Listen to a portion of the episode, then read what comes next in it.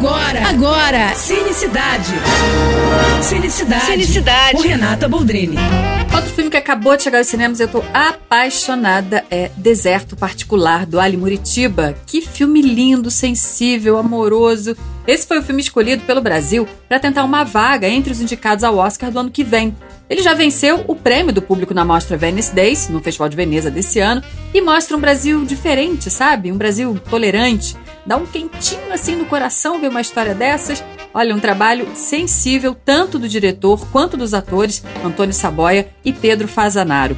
Ele conta a história de um policial que, depois de ser afastado da corporação por conduta violenta, resolve partir numa viagem de carro, cruzando praticamente o Brasil todo, para poder conhecer a Sara, com quem ele vem se relacionando ali pela internet. Mal sabe ele que essa vai ser uma viagem transformadora para todo mundo.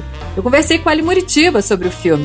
E em breve, esse papo vai estar lá na ingresso.com e também no meu Instagram, arroba Renata Boldrini. Então assistam o filme no cinema e a entrevista, tá bom?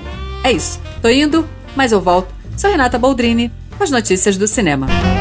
Você acabou de ouvir Cinecidade. Cinecidade. Com Renata Boldrini.